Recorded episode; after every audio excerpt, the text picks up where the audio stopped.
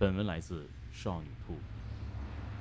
最近有一段这样的视频很火，说的是一只韩国的雌性白鲸爱上了自己人类训练师，看起来特别有爱，对不对？可是如果你了解动物表演的真相，就知道这不过是人类的一场自我感动罢了，还美其名曰跨物种的爱情。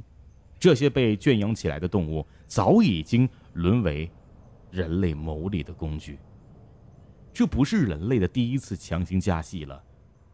曾经有过一个这样的短视频：一个海洋馆里的驯兽师竟然在给白鲸涂口红，一边涂还一边夸它美到了骨子里。我想，这只白鲸并不知道美是什么，它只知道不听话就没有东西吃。新浪博主海洋守护者愤怒地指出，海洋馆里恶劣的水质、人的抚摸、化学药物都可能导致皮肤感染。非自然环境和持续训练也会让鲸豚因为紧张、胃酸过多导致穿孔。相比于野外，这些动物只有不到三分之一的寿命。给白鲸涂口红，除了增加感染风险之外，没有任何意义。与此同时，关于海洋馆白鲸表演的内幕也被扒了出来。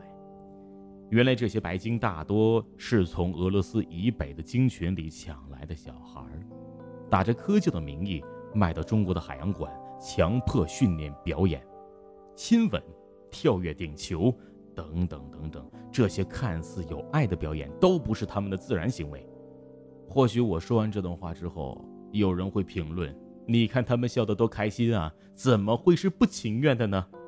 对不起，他们只是天生就有这样的曲线，看起来像是微笑，并不能说明他们是否开心。事实上证明，动物的表演有多精彩，背后的训练就有多残忍。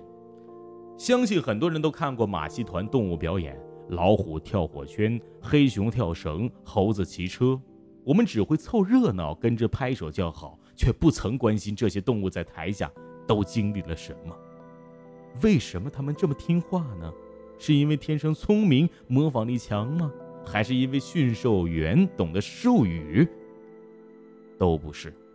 事实的真相比你想象的更可怕。求索纪录频道播出了国内首部动物保护暗访的纪录片《圈套》，也撕开了动物表演。最残忍的一面。台上，黑熊跳绳、跳凳子，各种耍杂，驯兽师让做什么就做什么。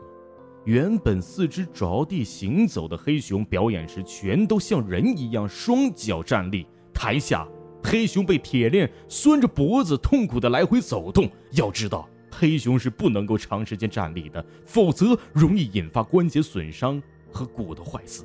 从而导致终身残疾，所以啊，只要能够站着完成指定的动作，才能够躺下休息一会儿，否则只能一直站着。若有半点不配合，就得挨巴掌、挨棍子。台上看起来凶猛的老虎却怂如猫，驯兽师一挥鞭，他们便举手投降；又或者呆呆地站在一旁，机械地重复跳花圈、跑圈等动作。台下，他们日复一日练习着滑稽可笑的动作，敢偷懒，敢不听话，我打到你服为止。人类的征服欲在此刻无限的膨胀，无比的丑陋。长期被囚禁的猛兽，他们没有自由，更没有尊严。他们被死死的按住了头，他们被拖拽尾巴，他们任由人类摆布。他们发出一声声绝望的哀嚎，痛苦的倒在铁笼里。那么不训练时，他们是不是就能够轻松一点呢？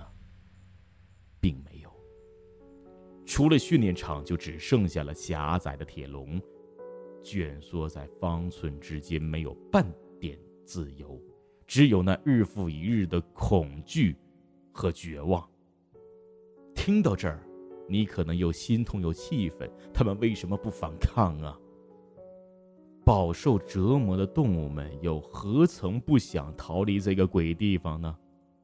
只是，牙齿早已被磨平，甚至拔掉，再加上长期的奴役，他们大多失去了野外生存的能力。总之，从他们被强迫去表演的那一刻起，前后都是死路一条。观众们看表演笑了几分钟，葬送的却是他们的一生。导演 Superboy 超拍摄过另一部纪录片《黑象》，同样的令人揪心。他揭露了泰国旅游业大象表演的内幕。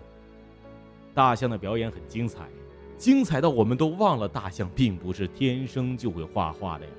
每一次高难度表演的背后，必定伴随着一次又一次的挨打和折磨。在他们还是象宝宝的时候就被强行的带走了。从此见不到家人，失去精神依靠，等待他们的只有一个狭小的棚子，小的只能站着。连续一个星期不能吃饭，更无法睡觉。驯象者时不时的用钩子扎他们的皮肉，用棍子殴打全身。这一切残忍的举动，就是为了让小象放弃抵抗，屈服于人类。当他们身体虚弱，不再挣扎，更加可怕的训练就开始了。大象没有手，只能用鼻子画画，每一支画笔都被硬生生地插到了鼻孔里。他们疼吗？疼，每一笔都是揪心的疼啊！大象虽然皮厚，却特别敏感，哪怕是蚊虫叮咬都能够让他们难受一阵子。而画笔一插就是几个小时，痛到出血也不会得到半分怜悯。周围的观众都在鼓掌叫好，策划这场表演的商人已经在笑着数钱了。偏偏，大象又是记忆力超强的动物，也就是说，他们遭受过的虐待和疼痛会像梦魇一样，一直伴随着他们，想忘都忘不掉。所以，很多大象常常在训练中暴毙，有的甚至是因为饥饿窒息，还有的是心碎而亡。因为他们再也无法忍受人类的残害，人类得意洋洋地看着被自己征服的一切，自以为是大自然的主宰，却不知道危机已经悄然而至。长时间的精神摧残加上肉体的折磨，被迫表演的动物们正在伺机报复。一只名叫 Telcom 的虎鲸被抓到海洋公园，那时候它才两岁啊。从此就再也见不到至亲了，他的世界里只剩下了表演。广阔的海洋还没有玩够，就被困在了一个连翻身都困难的小池子里。高强度的训练和恶劣的生存环境让 Telcom 患上了胃溃疡，再加上巨大的精神压力，Telcom 对人类的恨意越来越强烈。被囚禁的第八年，他终于找到机会咬死了第一名驯兽员。那位驯兽员年仅二十岁，因不慎跌入了训练池，被 Telcom 狠狠地咬住，并疯狂地摇晃。几分钟后，驯兽员命丧此地。被囚禁的第十六年，某天清晨，人们发现 Telcom 背着一具男尸，身上满是伤痕。Telcom 的怒火再一次得到了宣泄。被囚禁的第二十九年，在一次表演中。Telcom 把驯兽师当场撕碎，只因为驯兽师没有及时的给予他应有的奖励。而这位驯兽师与 Telcom 朝夕相处了十年之久，或许他完全想不到 Telcom 的内心是如此压抑和愤怒。一只身在海洋馆里的虎鲸就背负了三条人命。